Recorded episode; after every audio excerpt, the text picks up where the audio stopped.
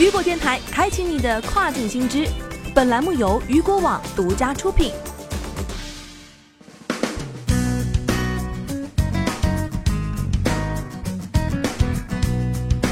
Hello，大家好，欢迎大家收听这个时段的跨境风云。接下来带您一起来了解到的是，天津跨境电商进口销售额四十八点三五亿元，同比增长近九成。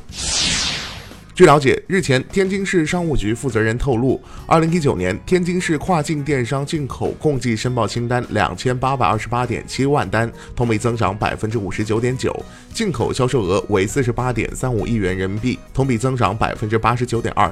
另外，天津保税区今年跨境电商全年总单量超过一千八百万单，同比增长百分之五十二点五，货值超二十八亿元，同比增长百分之四十六点九。保税区业务量占全市的百。百分之六十五。另外，天津保税区今年跨境电商全年总单量超过一千八百万单，同比增长百分之五十二点五，货值超二十八亿元，同比增长百分之四十六点九。保税区业务占全市的百分之六十五。天津作为传统贸易和物流中心，具有发展跨境电商的先天优势。尤其是近年来，在政策利好和产业带发展的推动下，以天津为代表的北方地区的跨境电商业务得到迅速成长。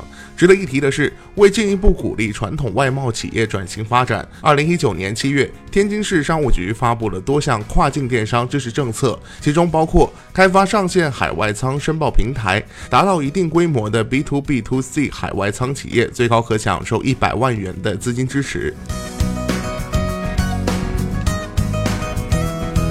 好的，聚焦大事件，解读新爆点。以上就是这个时段，雨果电台为您推送到最新一期的跨境风云。想了解更多跨境电商资讯，您还可以持续关注雨果 App 推送的最新消息。我是大熊，我们下个时段见，拜拜。